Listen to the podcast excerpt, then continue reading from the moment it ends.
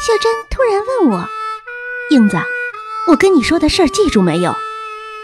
我一时想不起是什么事儿，因为他对我说过的事儿，真真假假的太多了。他说，将来要我跟小桂子一块儿去上学，小桂子也考场店小学。他又告诉我，从场店小学回家，顺着琉璃厂直到厂西门。看见鹿犄角胡同雷万春的玻璃窗对面的大鹿犄角，一拐弯进春树胡同就到家了。可是他又说，他要带小桂子去找思康三叔，做了许多衣服和鞋子，行李都打点好了。我最记得秀珍说过的话，那是他讲的生小桂子的那回事儿。有一天，我早早溜到了这里找秀珍。他看见我连辫子都没梳，就端出梳子夹子来，从里面拿出牛角梳、骨头针和大红头绳儿，然后把我的头发散开来，慢慢的梳。他是坐在椅子上的，我就坐在小板凳上，夹在他两腿中间。我的两只胳膊正好夹在他的两腿上，两只手摸着他的两只膝盖，两块骨头都快成尖石头了。他真是瘦极了。我背着他，他问我：“英子，你几月生的？”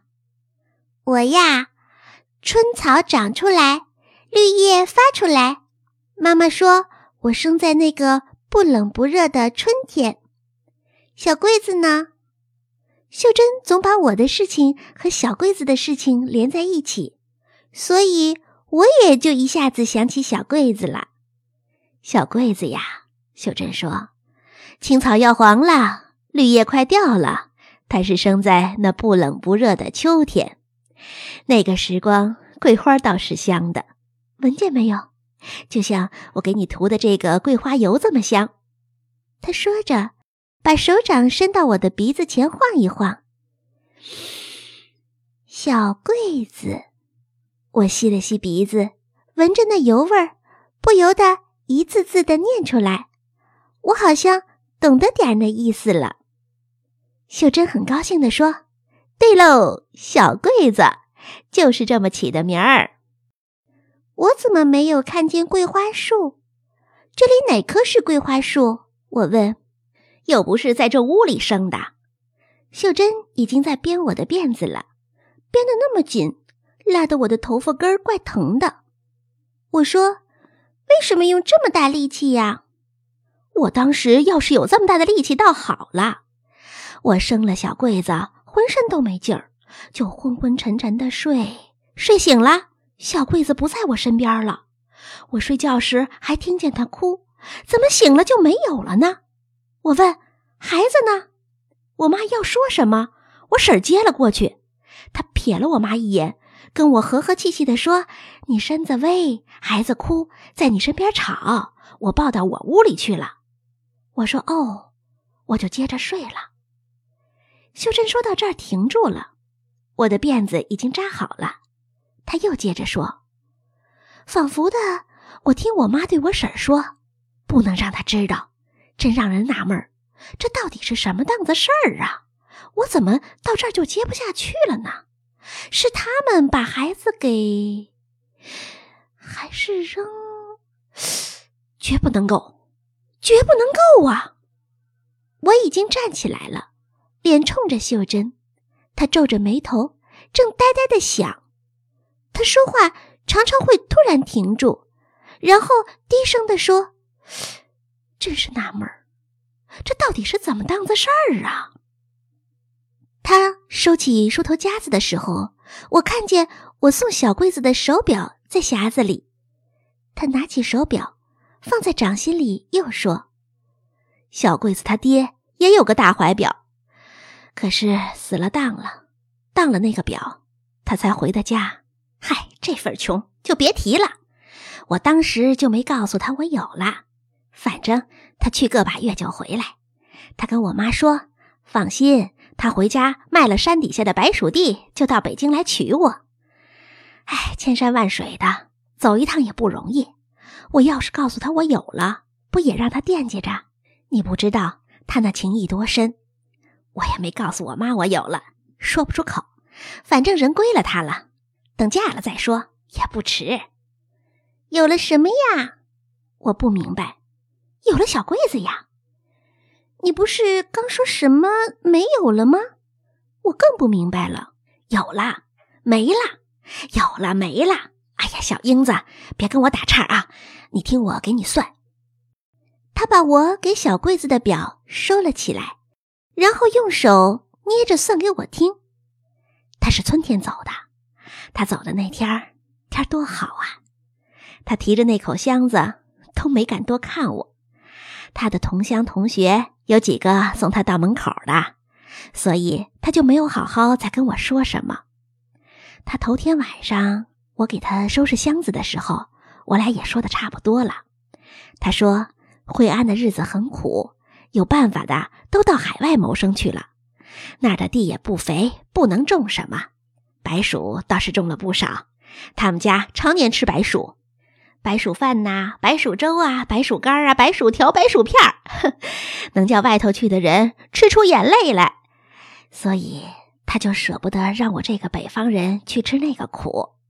我说，可不是，我妈就生我独生女一个，跟你去吃白薯，她怎么舍得？他说。你是个孝女，我也是个孝子。万一我母亲扣住了我，不许我再回北京来了呢？我说：“哼，那我就追你去。”送他到门口，看他上了洋车，抬头看看天，一块白云彩，像条船，慢慢的往天边上挪。我仿佛上了船，这心也飘的，就像没了主似的。我送他出去，回到屋里来，恶心要吐，头也昏，有点后悔没告诉他这事儿，就想追出去，也来不及了。日子一天天的挨，他就始终没回来。我肚子大了，瞒不住我妈，她急得盘问我，让我说不出道不出的。可是我也顾不得害臊了，就告诉了我妈。我说他总有一天回来，他不回来。我去，我妈听了，拿手堵我的嘴，直说：“哎呀，姑娘，可千万别这么说了，这份儿多丢人呐！他真是要不回来了，咱们可不能嚷嚷出去。”就这样，把我送回了海淀。小惠子生下来真不容易，我一点劲儿都没有了，就闻着窗户外头那棵桂花树吹进来的一阵阵香气，我心里说：“生个女的。”就叫她小桂子，接生的老娘婆叫我咬住辫子，使劲儿，使劲儿，总算落了地，呱呱呱，哭声好大呢。秀珍说到这儿，喘了一大口气，他脸色变青了，故事接不下去了，就随便说：“小英子，你不心疼你三婶吗？”啊，谁是三婶啊？我呀。你管你思康叔叫三叔，我就是你三婶儿，你还算不过来这个账啊？叫我一声。嗯，我笑了，有点难为情，但是还叫了他一声三婶儿。秀珍，你要是看见小桂子，就带她回来。我怎么知道小桂子什么样？她呀，秀珍闭上眼睛说，粉嘟嘟的一个小肉团子，生下来。我看见一眼了，我睡昏过去那阵儿，我听我妈跟老娘婆说：“瞧，这真是造孽！脖子后头正中间一块青迹，不该来，非要来，让阎王爷一生气，用手指头给戳到世上来了。”小英子，脖子后头中间有指头大小的一块青迹，那就是我们小桂子，记住没有？嗯，记住了。我糊里糊涂的回答着，那么他现在问我事儿有没有记住，就是这件事儿吗？我回答他说：“记住了，不是小柜子那块青记的事儿吗？”秀珍点点头。